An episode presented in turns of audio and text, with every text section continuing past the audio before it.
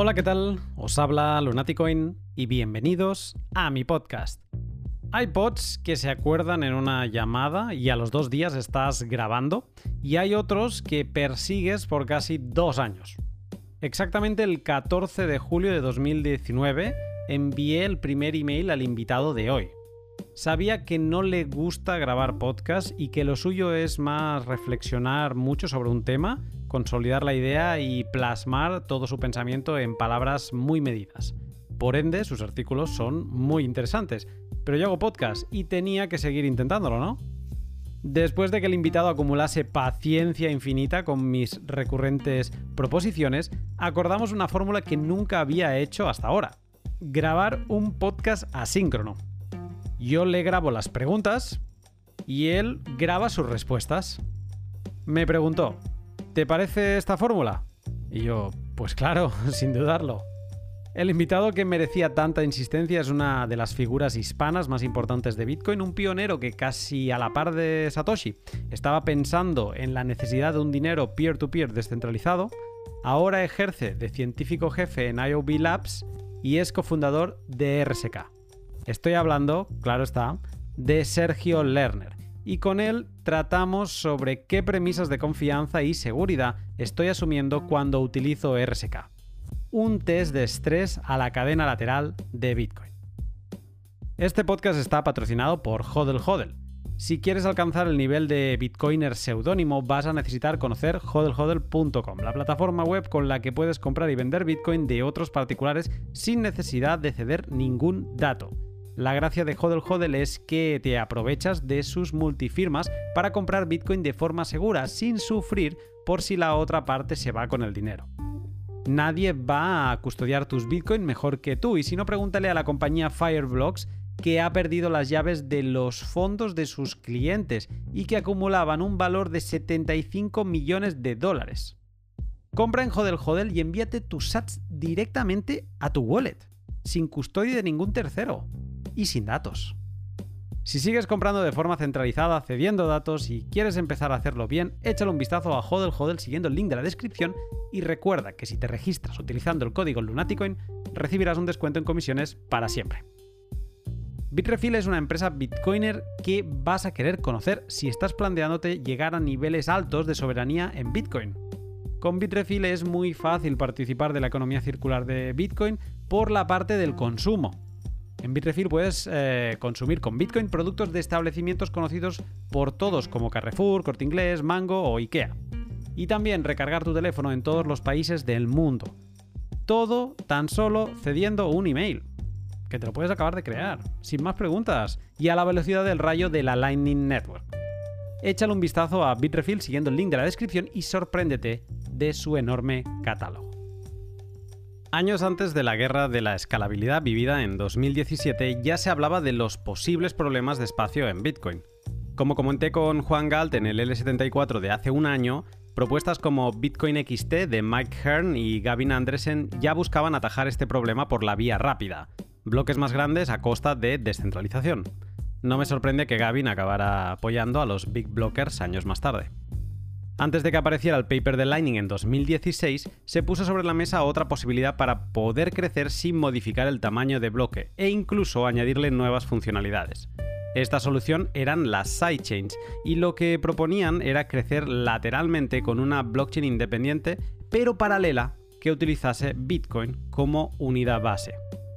Hoy tenemos entre nosotros las sidechains de Liquid y RSK, Mientras Liquid parece haber tomado un camino más de sistema de liquidación entre exchanges para mover grandes sumas de Bitcoin, RSK fue la primera sidechain en producción y desde el inicio su idea ha sido la de habilitar smart contracts en Bitcoin.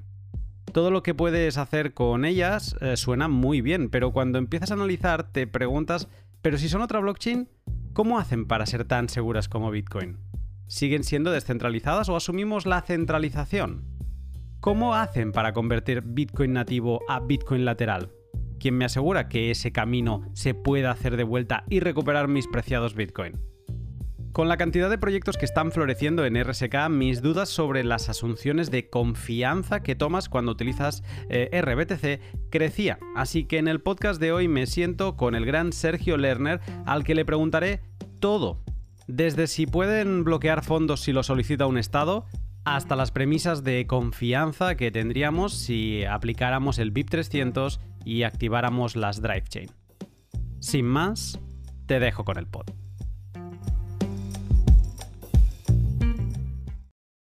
Ok, como te decía, Sergio es uno de los grandes bitcoiners hispanos del inicio y con mucho skin in the game en la parte del desarrollo de protocolos que se apoyan sobre la creación de Satoshi. Por ello me interesa muchísimo hacerle la famosa pregunta de ¿cómo es que conociste a Bitcoin y te empezaste a interesar por él? Para responder esa pregunta tengo que remontarme a muchos años atrás. En el 2001 yo terminé de cursar mi carrera de ciencias de la computación, pero no hice mi tesis de licenciatura. Yo ya venía trabajando desde la escuela secundaria en ciberseguridad y nadie nunca me había pedido el título. Muchos años más tarde, en el 2008, decidí cerrar esa asignatura pendiente y hacer mi tesis de licenciatura. El tema que elegí para mi tesis era el de póker en una red de par en par, o sea, peer-to-peer póker, que también es conocido como mental poker. Esos son protocolos descentralizados para jugar al póker o a cualquier otro juego de cartas, de tal forma que los jugadores pueden mezclar un mazo virtual y jugar con esas cartas ocultando su estrategia. Lo más importante es que los participantes no tengan que mostrar las cartas al final del juego, porque eso revela la estrategia, como ocurría en otros protocolos. Y sobre todo una propiedad que a mí me parecía muy interesante y que no había sido suficientemente estudiada hasta ese momento es lo que se llama la tolerancia a salida abrupta de jugadores o dropout tolerance.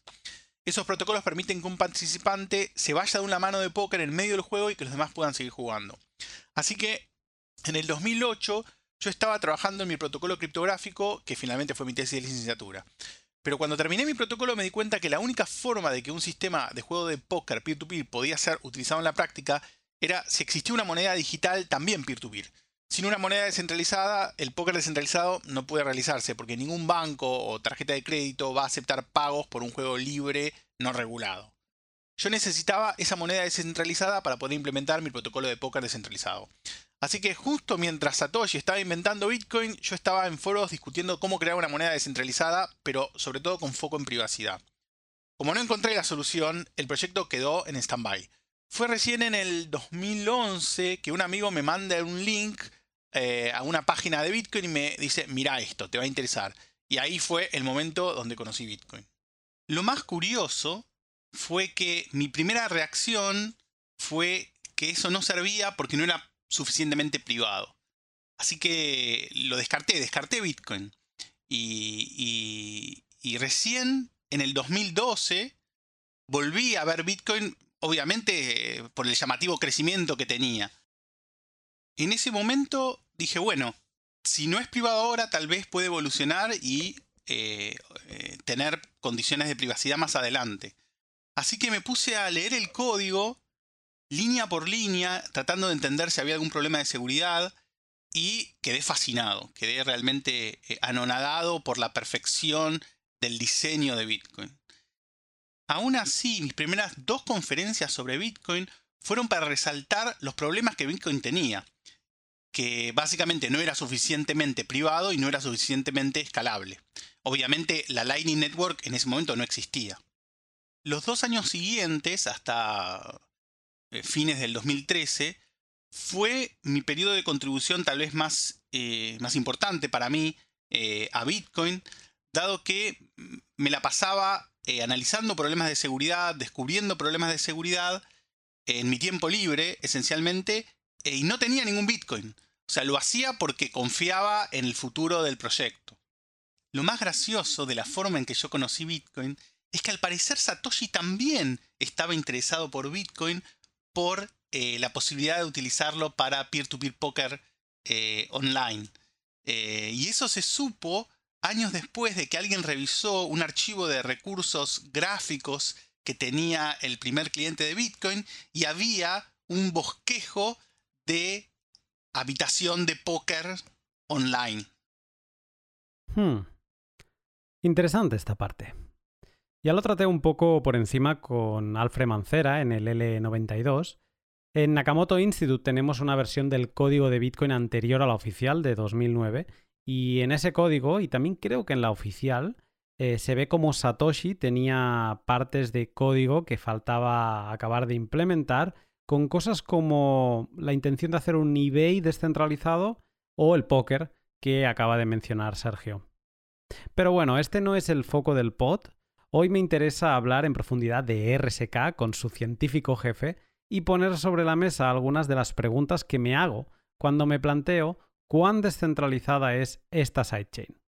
Aunque antes de saltar de lleno a ese tema, quizás te estés preguntando, ¿qué es RSK y para qué sirve? RSK es una sidechain de Bitcoin que procesa contratos inteligentes compatibles con Ethereum. Está asegurada por los mineros Bitcoin. ¿Qué significa todo esto? Muchas cosas. Vamos a explicar cada una. Eh, primero, por ser una sidechain, RSK es una blockchain en casi todo. O sea, tiene sus bloques independientes, sus nodos, su mecanismo de consenso, sus incentivos necesarios para que los mineros procesen transacciones, etc. Pero por otro lado, al ser una sidechain, RSK es diferente a casi todas las blockchains que existen. RSK no tiene una moneda propia, sino que utiliza como moneda nativa para el pago de las transacciones al Bitcoin. En un ecosistema, digamos, que se enloquece por crear nuevos tokens y levantar el valor de forma artificial antes de que los proyectos tengan alguna utilidad real, RSK es, digamos, como un oasis bitcoiner creado para ser útil a la gente. Creado para que los programadores puedan focalizarse en inventar soluciones que realmente permitan la inclusión financiera. También por ser una sidechain, RSK necesita para vivir un puente de dos vías, el famoso two-way peg. El two-way peg permite transferir bitcoins desde la red Bitcoin a la red RSK y viceversa. RSK fue la primera sidechain que se puso en producción en 2018 y tuvo un peg con un 100% de uptime y con la seguridad intacta. Eh, por último, RSK es una plataforma de contratos inteligentes casi 100% compatible con Ethereum. Y eso quiere decir que podés portar tu billetera o tu aplicación DeFi de Ethereum a RSK utilizando las mismas herramientas que venís utilizando. Y lo último que me falta decir es que el consenso de RSK está asegurado por la mayoría de los mineros Bitcoin mediante un mecanismo que se llama Fork Aware Merge Mining, o minado combinado consciente de bifurcaciones.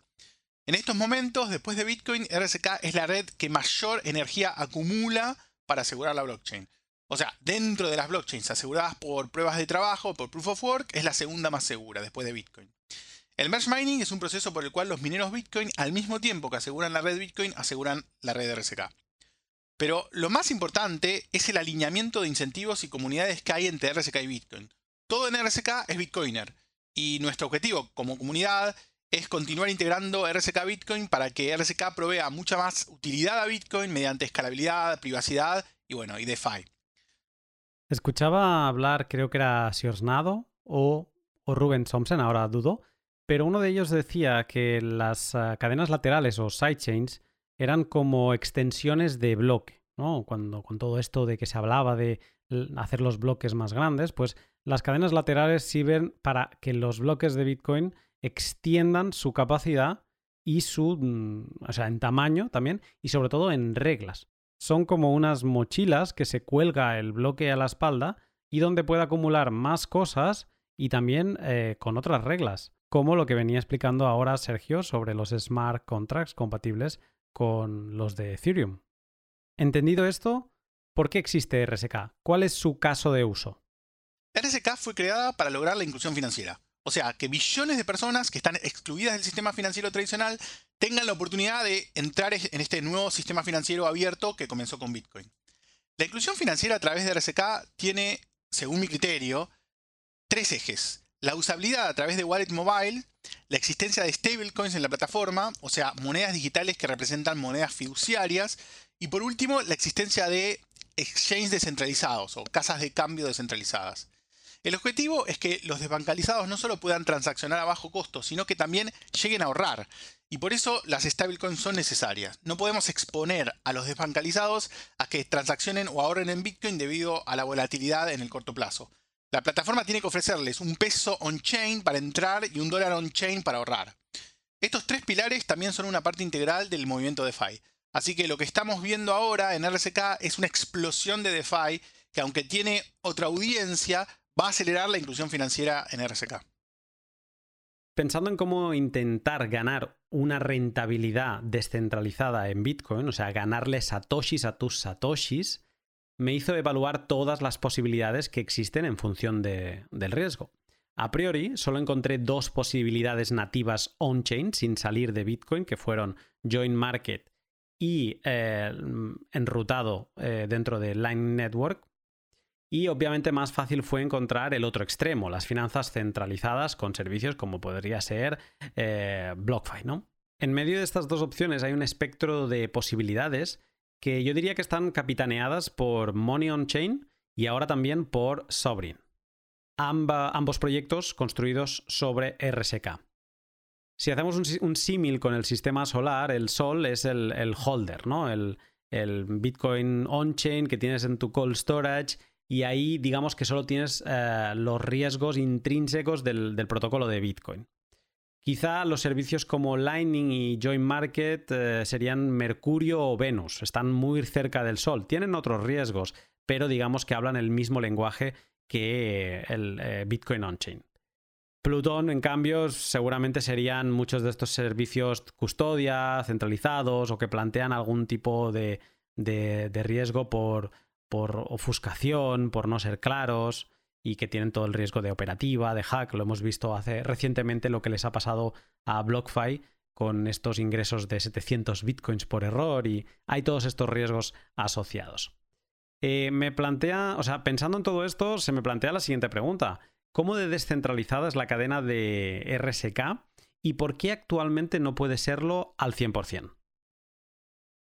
RSK es tan descentralizada como Bitcoin en lo referente al consenso. Cualquiera puede participar como minero y ganar comisiones de transacciones creando bloques RSK. En lo referente al 2IP o el puente de dos vías que RSK tiene con Bitcoin, RSK es la única sidechain en el ecosistema que utiliza un puente de tipo POWPEG. El POW-PEG es un conjunto de dispositivos de hardware seguros llamados POW HSMs o Proof of Work Hardware Security Modules que manejan conjuntamente una multifirma. Cada POW HSM valida el consenso de la blockchain RSK eligiendo la cadena de mayor peso evaluando el trabajo acumulado por los mineros, o sea, el Proof of Work y de esa forma puede ejecutar comandos de pegout que son decididos por un contrato inteligente de RSK que se llama bridge o puente.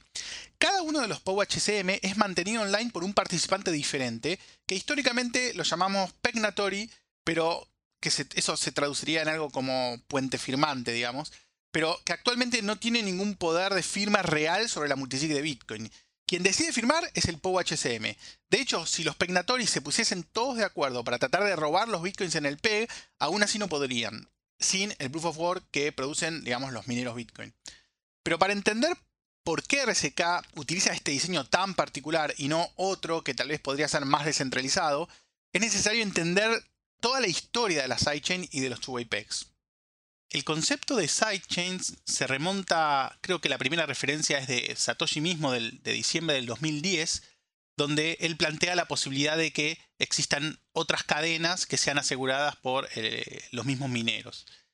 Eh, desde ese momento, pasando por muchas discusiones en Bitcoin Talk en el 2011, 2012, 2013, se pensaron en sistemas que pudiesen conectar eh, dos blockchains manteniendo las mismas este, condiciones de seguridad que la cadena principal Bitcoin. Esencialmente se llega a la conclusión que el único diseño que permite crear una sidechain con las mismas propiedades de descentralización que Bitcoin es si cada una de estas blockchains, la mainchain y la sidechain, puede comprender el consenso de la otra. Y a pesar de que esto generó obviamente mucha excitación de la potencialidad que podía tener Bitcoin de tener muchas sidechains, también eh, se llegó a la conclusión que el modelo de seguridad se basa fuertemente en que los mineros Bitcoin no puedan eh, censurar transacciones. O sea, si los mineros Bitcoin son capaces de censurar transacciones, eh, entonces el poder que ellos tendrían es muchísimo mayor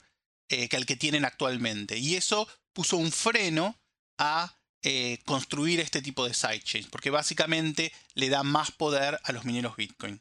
En segundo lugar estaba el problema tecnológico de que Bitcoin no tiene un sistema de contratos inteligentes poderoso para realmente poder entender el consenso de otra blockchain. Eh, el primer intento de, tener un, un, lenguaje más poderoso fue a través del agregado de nuevos opcodes, que fue el proyecto Elements, eh, creo que fue del 2014, pero también tenía un problema, que era que esos opcodes eran muy, tenían una funcionalidad muy reducida y solo podían entender una blockchain con una estructura similar a Bitcoin. Entonces tampoco era que uno podía fácilmente eh, crear un, puente con cualquier tipo de sidechain. Básicamente estábamos restringiendo nuevamente a cierto tipo de sidechains que se validaban con Proof of Work y tenían un formato de bloques similar al de Bitcoin. En ese momento surgieron dos caminos para traer sidechains a Bitcoin. Uno fue el invento de las drive chains. Por ejemplo, yo en el 2016 eh, hice una propuesta de mejora para Bitcoin donde propuse un particular tipo de drive chain que es combinable con una multisig. Eh, si querés más adelante podemos hablar de eso. El otro fueron las sidechain federadas. Ahí nacieron RSK y luego Liquid, aunque RSK luego evolucionó desde una sidechain federada a un POPE. Y bueno, y el POPE es este mecanismo de mayor seguridad que una federación del que yo hablaba al comienzo. Vale, vamos a intentar repasar esto del PEC para que quede bien claro. La acción de pasar fondos de una cadena a otra es el PEC y es el punto más delicado de una cadena lateral o sidechain. Un PEC es el proceso por el que conviertes un BTC a un BTC de otra cadena. Esto también se le llama Bitcoin envuelto o BRAP BTC. En el caso que nos ocupa, en el caso de RSK, le llamaremos RBTC. En RSK, cuando quieres pasar de BTC a RBTC, has de partir de una wallet legacy de Bitcoin, idealmente teniendo los fondos en una única dirección. Entonces hacemos una transacción a la dirección multifirma de RSK, donde ahora hay algo más de 2.000 bitcoins de entre todos los participantes. Una vez enviada la transacción y cuando consigue una confirmación, los fondos de Bitcoin ya están en la multifirma, pero conceptualmente es como si empezaran a cruzar el bridge hacia RSK, el puente hacia RSK.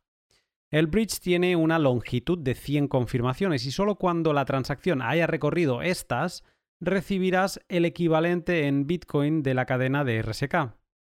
En este proceso es donde entra en juego el smart contract del puente que monitorea todo este proceso. Primero detecta que han llegado fondos de una nueva dirección, después espera a que estos fondos maduren 100 confirmaciones para que no haya riesgo de reorganización de la cadena y esas monedas acumulen suficiente prueba de trabajo. Y por último, una vez transcurridas estas 100 confirmaciones, el smart contract le da orden a un dispositivo que se llama HSM mm, para que libere la cantidad correspondiente de RBTC y que mantenga también a su vez los eh, Bitcoin que ya tienen más de 100 confirmaciones eh, bloqueados hasta que le llegue la orden inversa, la de hacer el camino de vuelta a Bitcoin on-chain. Un HSM eh, es un dispositivo de hardware parecido a una hardware wallet, una mezcla entre una hardware wallet y un ordenador, eh, que lo que hace es firmar transacciones de forma segura. Sobre ellos ahora te cuenta más Sergio. Esto que he contado es un PEC normal, y si el de RSK fuera así, harían falta diferentes actores terceros involucrados, como, una, como la federación, para que confirmasen que satoshis pueden hacer el camino tanto de entrada como de salida. Pero no es así, y como decía Sergio, ellos son la única sidechain que ha implementado un POPEC o un PEC basado en la prueba de trabajo. Para explicar el POPEC, empecemos por explicar cómo, es el, cómo era el sistema de PEG de RSK antes del upgrade. Eh, RSK es un PEG híbrido. Básicamente, esto quiere decir que en una dirección, en la dirección de PEG in, es 100% descentralizado. O sea, existe un contrato inteligente en la blockchain RSK que se llama bridge o puente que recibe actualizaciones de cualquier usuario que quieran avisarle al PEG de cómo está creciendo la blockchain Bitcoin, o sea, le pueden informar los headers de la blockchain Bitcoin y al mismo tiempo le pueden informar de transacciones de PEGIN que ocurren en la red Bitcoin. Y el contrato automáticamente, cuando estas transacciones tienen más de 100 confirmaciones, va a hacer un, un unlock de los RBTC, o sea, los bitcoins en RSK, y los va a enviar a una cuenta especificada por el usuario. El caso del pegout es diferente porque ahí es donde interviene la federación o intervenía la federación. Em, eh, RSK era un PEG federado eh, que muy, muy rápido, digamos, evolucionó a tener HSMs, o sea, Hardware Security Modules, pero en ese momento los Hardware Security Modules solo se utilizaban para proteger las claves privadas, pero no evaluaban el consenso de RSK. Eso quería decir que había una, asunción de confianza en los federados, en los miembros de la federación, y estos eran eh, eh, empresas del ecosistema este, Bitcoin de, alto renombre. Eh, y esta confianza era necesaria porque los, federados tenían la posibilidad de acceder a las claves privadas de los dispositivos HCM. Cuando se implementó el POPEC, esto cambió y los dispositivos HCM eh, ahora no permiten la extracción de la clave privada y tampoco permiten que los federados eh, comanden al dispositivo para firmar cualquier otra cosa que no sea lo que el puente, el contrato bridge, haya comandado. ¿Y cómo es que los POW HCM pueden recibir instrucciones de la blockchain? Porque evalúan el consenso de RSK, evalúan el proof of work de RSK. Entonces, para poder enviarle un comando válido a un POW-HCM, para poder enviarle un comando con un pedido de firma, este comando tiene que venir acompañado de una cantidad impresionante de proof of work. Aproximadamente 36 horas eh, de proof of work es lo que requiere el, el POW-HCM para eh, liberar este, un pago en Bitcoin. Y obviamente esto tiene que estar este, asegurado por más del 51% de la red RSK, que tuvo un hash rate que osciló entre el 50 y el 85% de la red Bitcoin y en este momento tiene un promedio de 65% del hash rate de Bitcoin. O sea, es, una barbaridad. Tal vez el, takeaway más importante que lo distingue realmente de todas las otras soluciones federadas que, viene el ecosistema es que los, los los participantes del PEC de RSK, no pueden eh, tener el control de los bitcoins. No tienen el control de los bitcoins. Esencialmente son esclavos y su único rol es mantener el POW-HSM conectado a la red en todo momento. O sea, tienen muy, muy, muy poco poder. Y eso es algo único que no, existe en, ningún otro sistema de multifirma que yo haya visto en la comunidad. En RSK han conseguido que este proceso de pasar de una cadena que no dialoga con ninguna, como es la de Bitcoin, se consiga sin acción humana, gracias a los HSM. Me surge la duda de saber qué otros mecanismos en pro de la descentralización han implementado. La descentralización de un sistema siempre tiene dos objetivos. Tener mayor seguridad por un lado y minimizar la posibilidad de censura selectiva por el otro. Por eso te voy a responder tu pregunta contándote los mecanismos que tiene el PEG de RSK para mejorar la seguridad y evitar la censura. Bueno, empecemos por la seguridad.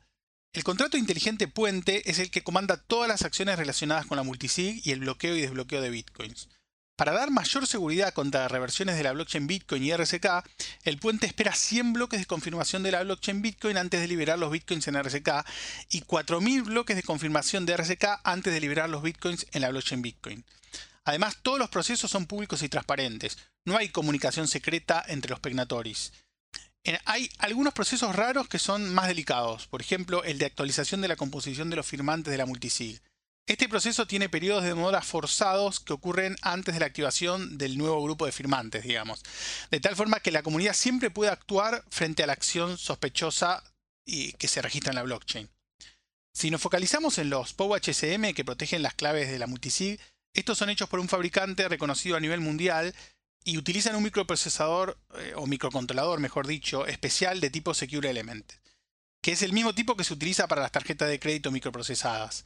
Este microcontrolador tiene medidas de protección de hardware contra la obtención de información mediante canales laterales, eh, los llamados side channels, como por ejemplo evitan el análisis de la temporización o timing attacks, eh, el análisis de ondas electromagnéticas emanadas, el análisis del consumo energético, etc.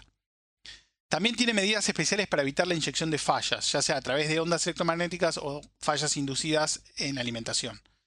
Dado que el POW-HSM valida el Proof of Work de la blockchain RSK, aun cuando los pegnatoris quisiesen robarse los fondos, no podrían extraer las claves del POW-HSM, ni forzar a los POW-HSM a firmar transacciones si eso no es comandado por el contrato puente. Además, desde el momento que se active la próxima actualización de la red RSK, que se llama Iris, que es muy pronto, se agregan varias medidas de seguridad adicionales. Una de ellas es la posibilidad de que los POW-HSM emitan mensajes periódicos de certificación de firmware, o llamado firmware attestation, y que éstas queden registradas en la blockchain. Firmware attestation significa que el dispositivo valida la autenticidad de su propio firmware utilizando una clave privada interna que se genera durante la manufactura del dispositivo. La clave pública de esa clave privada es firmada por el fabricante del dispositivo durante la fabricación y es eh, guardada en el dispositivo. Así, cualquiera puede verificar que los dispositivos están corriendo un firmware que protege las claves privadas. Bueno, siempre y cuando uno confíe en el proceso de fabricación del dispositivo y en la cadena de suministros, ¿no? En cuanto a prevenir la censura, el PEG de RSK es especial. Los PEGs pueden ser 100% descentralizados, ya que el contrato puente es capaz de recibir de cualquier usuario una prueba SPP que demuestre que se transfirieron los bitcoins a la billetera del PEG. El puente evalúa la prueba y si es correcta, libera los bitcoins en RSK. Los payouts también tienen bastantes cualidades de anticensura. Las transacciones de payout están encadenadas por outputs de cambio, de tal forma que si los pegnatores quisiesen bloquear una única transacción, estarían obligados a bloquear otras infinitas transacciones siguientes. Por otro lado, los POW-HSM tampoco permiten saltear transacciones del pegout, o sea que está bloqueado desde hardware eso. El objetivo básico es que los pegnatoris no tengan absolutamente ningún poder de censura sobre los bitcoins del PEG. Eh, y es por eso que, digamos, el PEG de RSK es lo más descentralizado que se puede hacer. Este pod también está patrocinado por Shift Crypto. Alcanzar el nivel de custodia soberana requiere cierto compromiso y responsabilidad con uno mismo, y para facilitar esa tarea, Shift Crypto ha creado la wallet física Bitbox 2. Bitbox 2 es la hardware wallet que recomiendo a amigos y familiares por ser muy fácil de utilizar, tener una app en español y permitirte crecer dentro de Bitcoin con funciones avanzadas como la multifirma o la creación de semillas a mano. Si estás pensando subir el nivel de seguridad de tus bitcoins, échale un vistazo a Bitbox 2. Siguiendo el link de la descripción, recuerda que puedes hacerte con una de ellas con un 5% de descuento. Y además, eh, creo que para eso tienes que utilizar el código lunático. Ahora me he equivocado. Pero si utilizas el código de la descripción, aparte de tú poder tener ese 5%, lo que vas a hacer es donar un 5% a un proyecto de mi elección que anunciaré en septiembre será algún proyecto Bitcoin open source para que reciba pues, ese empujoncito por parte de, la comunidad hispana. Si todavía estás protegiendo tus bitcoins en una simple wallet de software, no te lo pienses más, sube el nivel, quédate tranquilo y échale un vistazo a la Bitbox 2. Y por último, LEN de Hodel Hodel. Si has alcanzado la soberanía y quieres participar de finanzas Bitcoin sin pasar por ningún proceso de KIC, LEN es la nueva plataforma web de Hodel Hodel en la que podrás pedir créditos colateralizados con Bitcoin. Al trabajar con stablecoins, no las has de recibir en ningún banco tradicional y te puedes ahorrar todas esas preguntas de. Mm, ya no solo preguntas, sino que también lentitud de que te tomas un crédito y que entre que te entra el dinero y este dinero de dónde viene y por qué, pues toda esa lentitud es fricción. Y con esto te lo ahorras, va directamente a tu wallet y a partir de ahí tú haces y deshaces. También importante, al ser un préstamo, no genera ningún hecho imponible y por lo tanto no devenga impuestos. E, no es como vender. Si vendieras Bitcoin, en ese caso, sí que tendrías que pagar eh, ganancia o pérdida de, de capitales. Si quieres saber más, entra en len.jodeljode.com o sigue el link de la descripción. Suena muy bien este sistema para pasar BTC a RBTC y viceversa dependiendo básicamente del proof of work de Bitcoin y de estos dispositivos HSM, sin posibilidad de acción humana, solo acción máquina. Pero RSK tiene algo también muy muy interesante y es que la seguridad de la cadena no funciona con un sistema independiente de minería, con un algoritmo X y con unos ASIC miners Y. No. RSK mina sus bloques utilizando algo que se llama merge mining y que la realizan los mismos mineros de Bitcoin. Si por ejemplo te fijas en el primer bloque que señalizó Taproot On, que fue del pool minero slash, en la descripción del bloque aparece un hash que pone RSK delante, ¿vale? O sea, es un RSK y un, un hash. Ese bloque incluía eh, un bloque de RSK y por lo tanto asegura la información de su cadena en la cadena de Bitcoin. Pero me surge la duda. ¿Qué hacen los mineros? ¿Incluyen un hash que les da la organización de RSK o son ellos los que acumulan transacciones y crean bloques eh, como harían en Bitcoin? No, la seguridad de merge mining se basa en que los mineros Bitcoin corren un nodo RSK. O sea, no es que reciben un hash de un nodo público. Ellos mismos corren un nodo que valida todas las reglas de consenso y ese es el nodo que produce un hash de un nuevo bloque potencial. Este hash se introduce en, la transacción Coinbase, en el, último output de la transacción Coinbase, con un prefijo especial que es RSK block, y este prefijo es el que marca que ahí se está especificando un bloque relacionado de RSK. Después el proceso de minado es exactamente igual. O sea, los mineros eh, intentan encontrar proof of work para los headers de Bitcoin, pero si encuentran un header de Bitcoin con una proof of work un poco inferior, pero que es superior al target difficulty o de la dificultad este, final de RSK, entonces este es un bloque válido de RSK y envían el bloque a la red de RSK. O sea, pueden pasar varias cosas. Que un bloque eh, minado no, tenga, no llega a la dificultad de RSK y tampoco llega a la dificultad de Bitcoin. Puede pasar que un bloque llegue a la dificultad de RSK y sea válido para RSK, pero no para Bitcoin. Y también puede pasar de que sea un bloque válido para Bitcoin y eso implica necesariamente que va a ser un bloque válido para RSK que tiene una dificultad menor. Eso no quiere decir que finalmente un bloque que tenga la dificultad de Bitcoin sea aceptado por la red Bitcoin. O sea, puede ser que ese bloque sea rechazado por la red Bitcoin porque llegue tarde, sin embargo sea aceptado por la red RSK. Si RSK basa su seguridad en la de Bitcoin, a mí me plantea una duda el tema de los bloques, porque los bloques de RSK son cada 15 segundos, mientras que los de Bitcoin son cada 10. O sea, cuando un minero mm, consolida información en la cadena de bloques eh, es cada 10 minutos y en ese tiempo eh, RSK ha tenido 40 bloques ya. ¿Qué pasa con estos 40 bloques que hay entre, entre bloque y bloque de, de Bitcoin? Y también, sin minería propia, eh, ¿quién produce los bloques? ¿Cómo, se decide qué transacciones entran, cuáles no y qué bloques son válidos?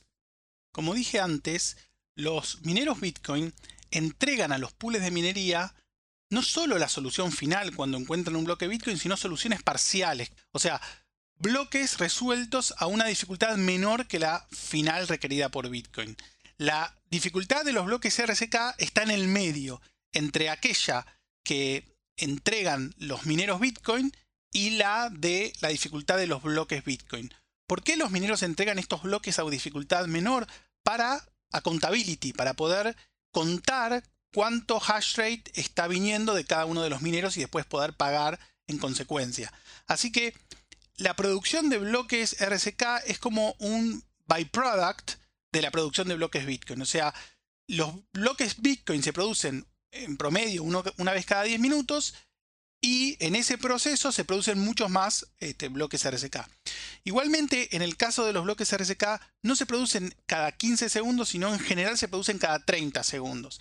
En esto hay un parámetro de optimización que eh, digamos que los mineros pueden calibrar que tiene que ver con la velocidad final de producción de bloques, que puede variar entre 15 y 30 segundos y eso depende de cómo los mineros configuren su nodo.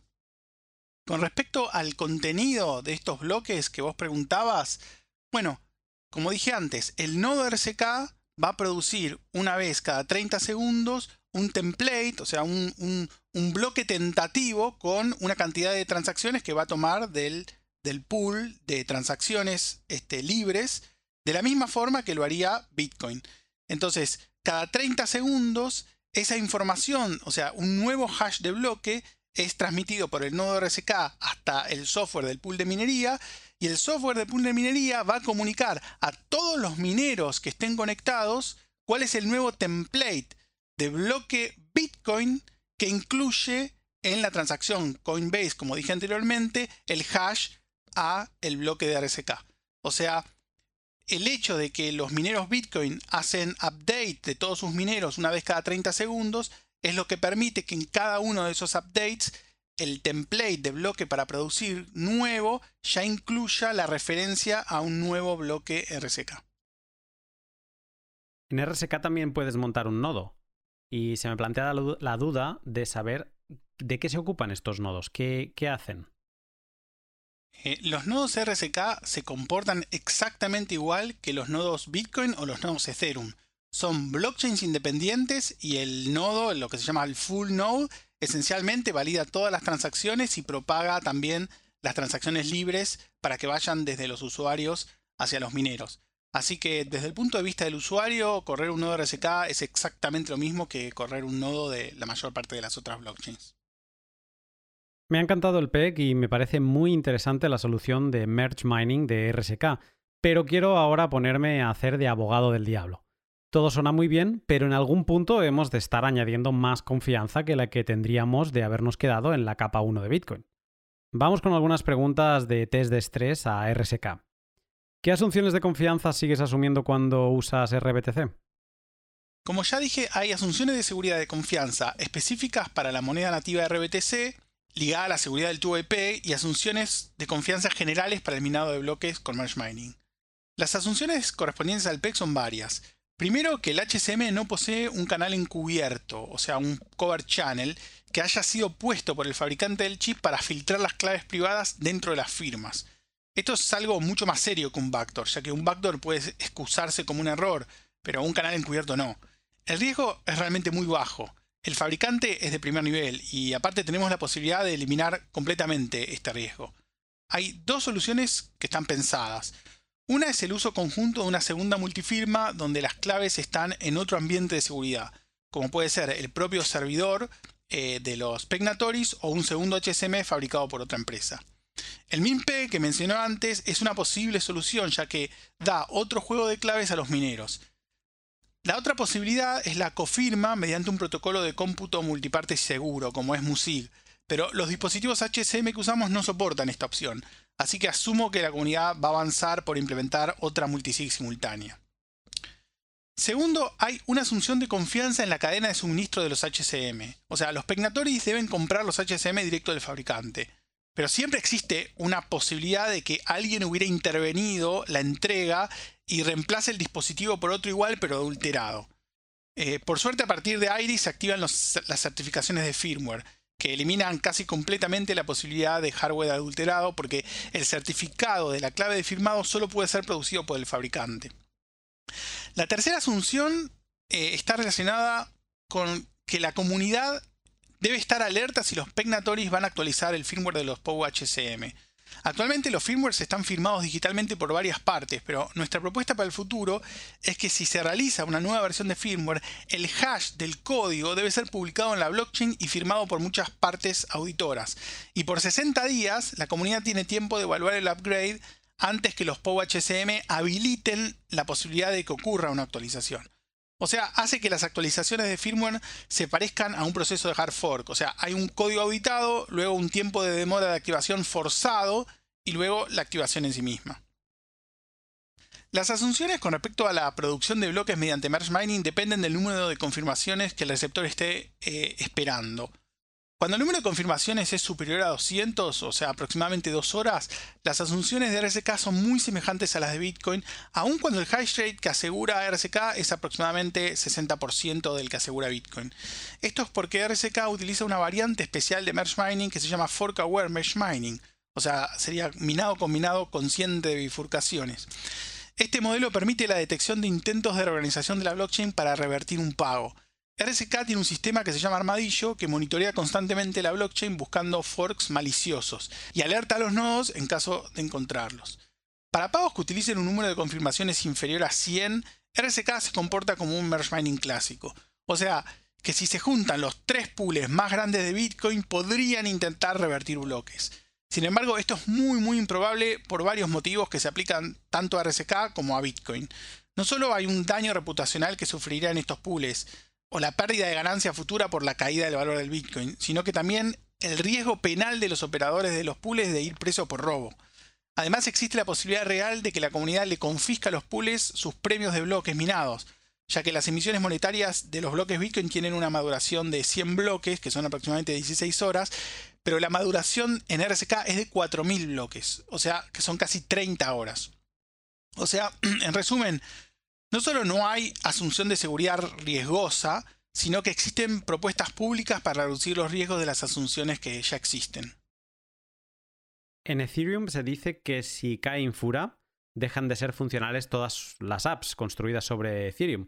Seguramente solo el, token de, ETH eh, podría transar en esos momentos. ¿RSK depende de algún servidor eh, central o se mantiene solo con los nodos? ¿Qué pasa si cae IOB Labs? ¿Seguiría funcionando RSK sin problemas? La blockchain de RSK es mucho más chica y al mismo tiempo el nodo de RSK está construido de forma tal que los datos de estado se almacenan de una forma mucho más eficiente que Ethereum. Eso hace que la necesidad de utilizar nodos públicos sea menor e incentiva a las empresas y a los individuos a correr su propio nodo RSK.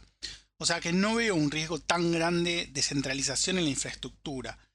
Si es un riesgo en estos momentos que Yobi Labs es un gran contribuidor de core developers de RSK. O sea que si desaparece Yobi Labs y los core developers no son sostenidos por contribuciones de otros proyectos, digamos que la velocidad de desarrollo se vería afectada.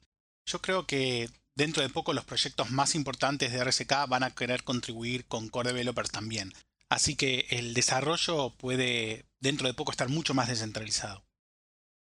Si una autoridad quisiera blacklistear, o sea, poner en la lista negra una dirección de RSK, o sea, ¿tendría mecanismos para bloquear fondos? Actualmente no. La posibilidad de bloquear una cuenta es similar a la que existe en Bitcoin con respecto a un address. O sea, la autoridad tendría que lograr que el 100% de los mineros RSK censuren determinadas transacciones. Y eso hasta ahora no fue posible con los mineros Bitcoin. Antes te estaba hablando de, los planetas, ¿no? De que si el Sol es el cold storage, el HODL, la capa 1 y Lightning y Joint Market pues serían Venus y Mercurio. Ahora que ya hemos visto los pros y los contras de RSK, ¿qué planeta dirías que es? Yo diría que RSK es como Marte, que creo que es el cuarto planeta, con la potencialidad de acercarse aún más y ser la Tierra, digamos. Se puede llegar a ser la Tierra por varios caminos que mejoran la descentralización de RSK. Uno es a través del protocolo MIMP, que es el RSKIP 198. Otro sería a través de una drive chain. En ambos casos hay una asunción de que las identidades de los participantes son conocidas y la comunidad está atenta a que no haya superposición de roles. Por ejemplo, un minero no debiera ser también un Pegnatori, ya que esto reduce la descentralización y la seguridad. El MIMPEG es una propuesta para que se agregue al PubScript de protección de los fondos del PEG una segunda multisig cuyos firmantes son asignados dinámicamente a los mineros Bitcoin. La asignación está basada en el hash rate distribuido en los últimos 15 días. De cierta forma es una pseudo drive chain. Las transacciones de pegout requerirían la firma de la mayoría de, los integrantes del POPEG y simultáneamente la firma de un porcentaje de los mineros del MinPeg. El MinPeg trae dos grandes ventajas. Por un lado permite que cualquier minero Bitcoin participe también en la seguridad de los Bitcoins en el PEG, abriendo así el PEG a toda la comunidad. Por otro lado, protege aún más los bitcoins en el PEG, ya que elimina completamente el riesgo de que el fabricante de los HSM pueda haber puesto algún tipo de canal encubierto que le permitiera extraer eh, a distancia eh, y a través de sucesivas firmas de mensajes información sobre las claves privadas que están protegidas en los dispositivos HSM. Otro camino es que finalmente Bitcoin acepte una de las propuestas de DriveChain. Lo que puede ser, digamos, la nuestra o la de Polestar, que es la VIP 300. El DriveChain da a los mineros la responsabilidad de transmitir a Bitcoin los mensajes de payout que se originan en la sidechain. Eso es un proceso lento y largo de votación que se puede extender por varios meses.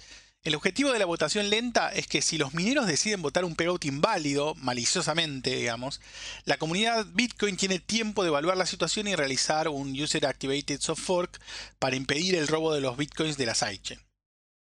Como algunos opinan que esta defensa puede ser insuficiente, la propuesta nuestra de DriveChain permite combinar la DriveChain con una federación o un POWPEG y de esa forma poder hacer o bien un pasaje gradual entre el POWPEG y el DriveChain o mantener los dos sistemas activos y que la blockchain esté asegurada de las dos formas conjuntamente.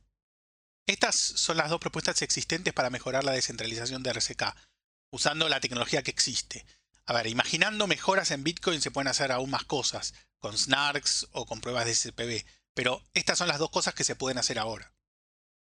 Vale, así que lo que podemos hacer para descentralizar todavía más es o MinPeg de PEG minero, digamos, MinPeg, o DriveChain.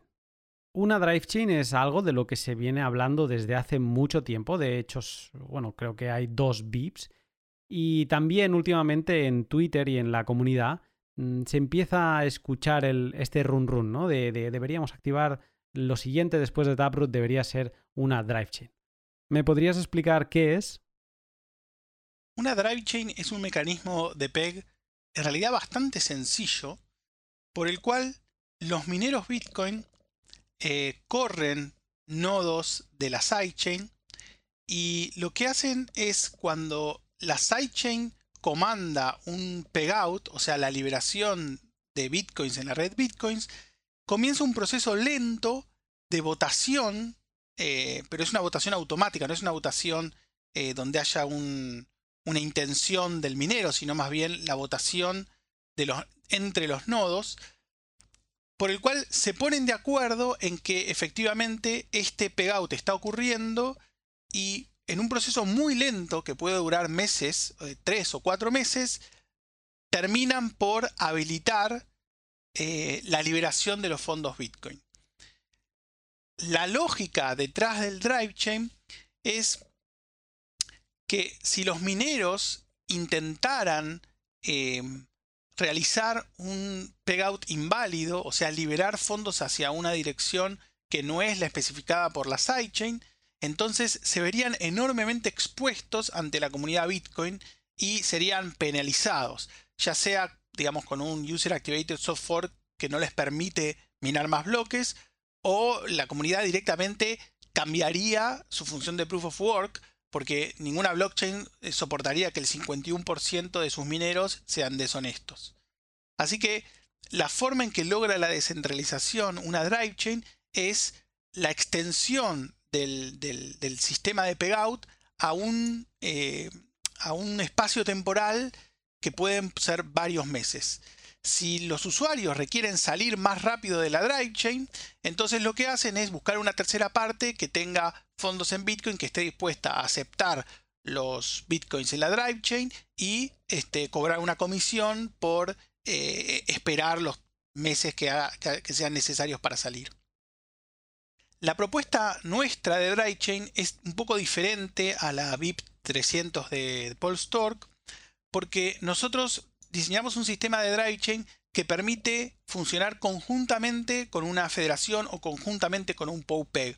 Porque entendemos que si nosotros tenemos una sidechain que es muy exitosa y que tiene, decenas o centenas de millones de dólares bloqueados en el PEG, migrar hacia un nuevo sistema de PEG en forma este, rotunda e, e, instantánea sería muy peligroso. Entonces sería mucho más lógico que existiese un periodo em, donde convivan los dos sistemas y los bitcoins estén asegurados de las dos formas. O sea, tanto por un POWPEG como por una drive chain. Y después, poco a poco, en forma automática o en forma manual, uno de los dos sistemas se descontinúa. Las drive chain sobre el papel tienen muchos puntos positivos, ¿no? Y cuando intentas descentralizar al máximo una sidechain, mm, no entiendes cómo es posible que no se haya activado alguno de los VIPs que está sobre la mesa que hablan de, de DriveChain. Pero cuando empiezas a escarbar y a leer en, posts de developers o también de miembros de la comunidad, te das cuenta de que no todo el mundo está muy a favor de las DriveChain. Y hay algunas críticas que me gustaría mm, traerte para saber tu opinión. Parece ser que en las drive chain los mineros todavía tendrían más poder, porque serían ellos los encargados de validar el peg-in y el, sobre todo el peg-out, ¿no? Y entonces, eh, uno de los riesgos y de las críticas es que los mineros eh, tendrán todavía más poder y se podrían llevar las monedas, incluso, ¿no? De, de, de, esta, de este multifirma de la, de la sidechain.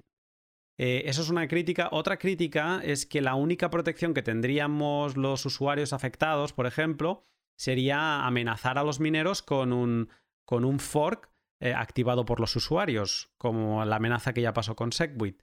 Esto está bien, que siempre tengan una espada de Damocles eh, encima, ¿no? Amenazándoles, pero acaba con un riesgo serio de hard fork. Y eso sería como la, la segunda crítica. Y luego, como tercera crítica, que está también muy relacionada con las anteriores dos, es que si acaba habiendo drama en una mm, drive chain, por culpa de los mineros, por culpa de lo que sea, este drama puede acabar manchando a la política de la mainnet. Y un caso que me pareció eh, especialmente interesante, y creo que se lo escuché a Neido, el que hace el pod con. con em, ay, no me saldrá, con Aaron eh, Van Birdum. Entonces, e, él creo que decía que uno del. Imaginemos que lo que pasó con Parity en Ethereum, que se quedaron un montón de millones en fondos bloqueados, pues imagínate que eso pasase en una multifirma de una drive chain y que entonces las fuerzas eh, que están involucradas dentro de esa, mm, de esa drive chain eh, afectadas hicieran lobby a los desarrolladores de Bitcoin on-chain para que intentaran cambiar algo eh, en favor suyo, ¿no? Entonces, digamos que la última crítica es eso, es si no hay drive chains, no hay posibilidad que estas cosas pasen y no hay posibilidad de, cargar de cuestiones políticas eh, a los desarrolladores, a la comunidad, que ya sabemos que suelen ser momentos bastante conflictivos. ¿Cómo ves tú estas críticas a, a DriveChain? Y no sé si con, con estos mm, eh, polos ¿no? que se están creando dentro de la comunidad, si crees que algún día eh, podremos ver a DriveChain activado. Todas las críticas que nombraste son ciertas. Todas son críticas válidas a una DriveChain. Em, el argumento principal de Paul Stork es que el tiempo este que yo nombraba de, de salida, el hecho de que sea tan largo, es suficiente como deterrent para, para que no se formen estos conflictos.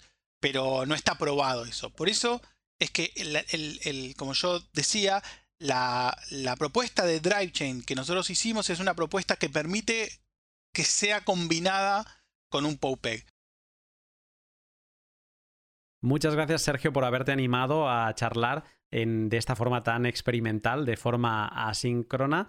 Yo lo valoro muchísimo, así que muchas gracias, es un honor para mí que te hayas al final animado a participar en, el podcast y espero seguirte leyendo con todos esos blogs que escribes que me parecen siempre súper interesantes y también con alguna mini historia, novela que has escrito en el pasado y que pondré los links en la descripción porque me parecieron mágicas y deliciosas. Sergio, un placer, muchas gracias y estamos en contacto. Bueno, muchísimas gracias Lunaticoin por haberme invitado. Y bueno, espero que cuando pase la pandemia nos encontremos en alguna conferencia Bitcoiner y nos conozcamos personalmente. Y bueno, gracias a todos los que escucharon todo este largo podcast.